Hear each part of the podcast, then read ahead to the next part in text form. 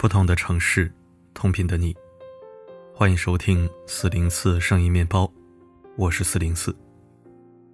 二月十号，河南省驻马店市上蔡县官方主办的一场房产展销会火了，不是卖房火了，而是一段性感撩人的钢管舞将这场活动推上了风口浪尖。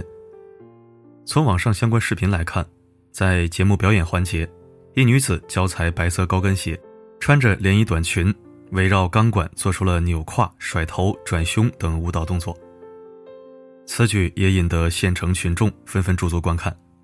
从现场流出的照片来看，还有不少儿童就在前排。同时，此次活动的主办单位为上蔡县人民政府、县住建局承办、县公安局等单位协办，共有三十一家房企参展。县长还带着四位县领导出席了开幕式，所以这一段钢管舞表演引发了巨大争议。反对者觉得的确尴尬，应该分场合跳，尤其是现场还有孩子，更加不合适。有人说，看看主办和协办单位就知道为啥了，言语中透露着不屑和轻蔑。有这么多官方背书的活动，还是需要端庄点，甚至有人直接称钢管舞为艳舞。当然，支持者并不觉得钢管舞有什么问题，是有部分人自己始终戴着有色眼镜。钢管舞本身就是美与力量的体现。事发后，官方回应说，此次房产展销会的表演节目由第三方公司负责，相关部门审核节目流于形式，相关单位已经就此召开会议，要追他们的责。您认为这样的表演合适吗？综合网友们正反观点来看，我们要搞清楚三个问题：第一，钢管舞是不是一种低俗色情的舞蹈？答案当然是否定的。我们不仅有钢管舞国家队，而且现在从成年人到少儿学习钢管舞的大有人在。这项舞蹈本身对人的腹肌、手臂力量、臀部肌肉、核心力量有着较高要求。真正厉害的钢管舞者，无一不是和所有其他类型舞者一样，历经千万次的辛苦训练后才能展示自己。大家看到的绝非是色情，而是技艺高超的艺术之美。那为什么很多人还是会戴着有色眼镜看钢管舞呢？其实也和这项舞蹈本身曲折的发展过程有关。最初，钢管舞只是美国工人们在工地干活累了，在脚手架上自娱自乐的舞蹈，这和色情根本没有什么关系。但到了经济大萧条时代，人们需要一种廉价且刺激的娱乐消遣方式，马戏团开始在美国国内盛行。作为穿插型的表演，女性成员会围着帐篷里的柱子跳舞。随着越来越性感的女演员上场，钢管慢慢变成了男性象征，女人绕管而舞，在观众眼里充满了性的暗示与隐喻。到了五十年代，这种舞蹈开始在以脱衣舞、情色舞蹈表演等为特色的滑稽歌舞杂耍表演中流行。可以说，钢管舞的确因为社会的发展沦落到了色情场所，而这项舞蹈直到二零零六年才传入我国，那时候练习的人不多。是个小众舞蹈，而在我们国家的文化当中，过去对性感的认知和接受程度的确有限，加之钢管舞发展过程中的情色历史，所以很多人还是戴着有色眼镜看这个舞蹈。当然，行业内也有人说，目前钢管舞在动作着装方面也没有一个规范，所以的确有不少人借此打擦边球。正是因为这一系列的发展历史，钢管舞到底辣不辣眼睛？颇具争议，但应该看到，在现在，真正练习和推广的钢管舞已经褪去其青涩历史，是舞蹈爱好者们、观赏者们展示自己的一个舞种。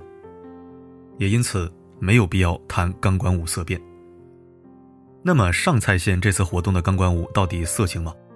能够在公众场合演出，想必也不会是故意博眼球、让人不适的色情舞蹈，否则网上该一致谴责了。那么，我们可以具体讨论。表演的动作程度、选曲、穿着是否合适等方面，因为这毕竟是面对公众的活动，必须考虑大家普遍的心理接受程度和对舞蹈的理解程度。当然，这次钢管舞表演仅仅考虑公众理解还不够，很多钢管舞动作和体操不是一样的吗？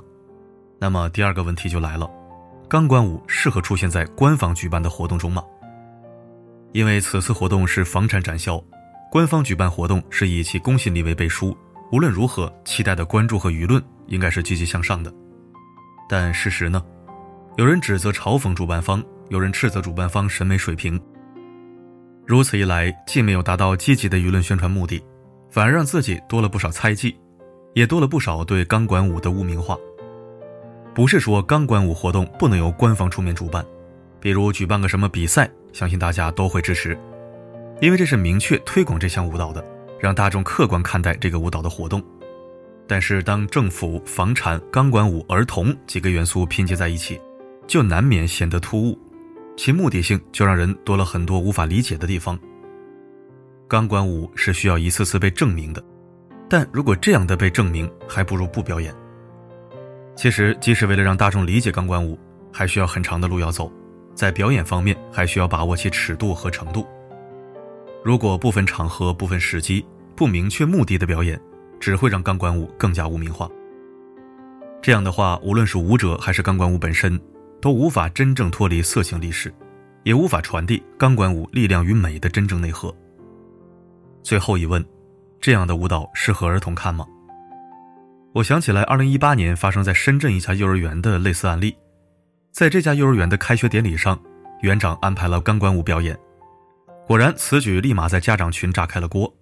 大多数家长都认为此举欠妥，有人直接找到园长要求给孩子办理退学。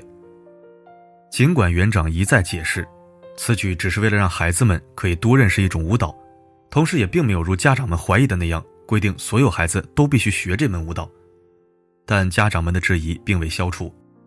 最后，教育局介入此事，园长被解除职务，同时还下令要规范办学行为，全区幼儿园要举一反三。这件事情家长的意见有错吗？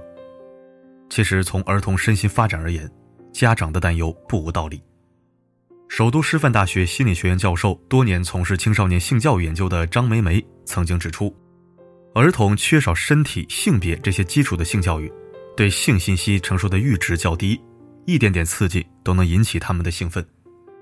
当孩子慢慢对这种愉悦感脱敏的时候，就会追求更强烈的刺激。可能会沉溺其中。这也就是为什么在美国的电影分级中，一部电影如果有部分裸露镜头，有可能会被列为 P 十三级，即十三岁以下儿童限制观看电影。所以我的建议是，需要对儿童观看的钢管舞在着装、动作方面有所规定，而且还需要正向积极的引导。但是这件事情真的随着园长被解雇而结束了吗？也并没有。相比较简单的不让孩子观看钢管舞，我觉得更严重的是整个事件传递出来的信息。园长被开除传递出的信息是，他做错了事情，把不该给小朋友看的舞蹈给小朋友看了。那么这样一来，小朋友认识到的是什么呢？哦，原来钢管舞对孩子不好。所以会不会在他们心中种下了钢管舞是不雅的低俗的种子呢？对于钢管舞的有色眼镜，是不是就这样带起来了呢？同样，这次上赛前活动现场的儿童，他们的家长、爷爷奶奶又会如何给孩子们点评这样的活动？面对诸多争议，孩子们是不是也会觉得钢管舞是不正规的舞蹈呢？争议之下，孩子们接收的又是什么样的信息？是能够从主办方、场合、地点、钢管舞本身综合来看待此次事件，还是直接认为哦，原来钢管舞是不好的？想必以孩子们的认知，大概率会是后者。此次房展会跳钢管舞，不是说钢管舞本身有问题，也不是说孩子们不能看，而是这一切都在不合适的时间、地点和场合出现了，最后传递出了一个错误信息。今天讨论了这么多有关钢管舞的内容，是希望我们都能综合钢管舞发展现状、场合、时间等多个因素去客观看待此事。是时候放下有色眼镜看待这项舞蹈了，也是时候简单的评判对与错。最后，我还想回到事件本身背景，就是这场房产展销会。从去年某县城书记在大会上鼓励大家买一套、两套、三套房，到如今用钢管舞作为吸睛点，可以看到，为了让大家买房，真是煞费苦心。但当前大家对房产有多少怨言，也自然不必多说。烂尾房、还房贷、房价高、购房限制，都是一座座大山压在每个人身上。与其搞各种吸睛的营销方式，还不如真正理解下百姓的苦楚，为大家做几件真正的实事儿。关于钢管舞的争议，过一阵子又都过去了，但买房住房，却是每个人一辈子的事情。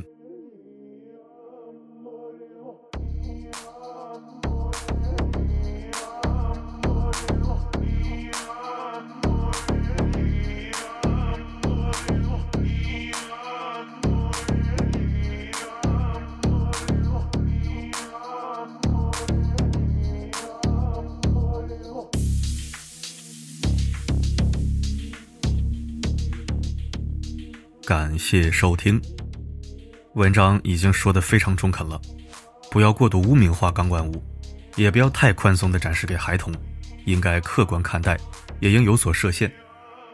怎么说呢？这个舞蹈本身就是仁者见仁，智者见智的东西，你看它不良，它就怎么看怎么不良；你欣赏去看，就怎么看怎么赏心悦目。我个人说实话，青春期的时候看到会不好意思。但出于对女性形体的萌动和好奇，又会欲罢不能。后来成年，直至今日，我偶尔会刷到相关的舞蹈培训视频，因为我喜欢 popping 和 hip hop，系统也会偶尔对我推 jazz 爵士舞和钢管舞。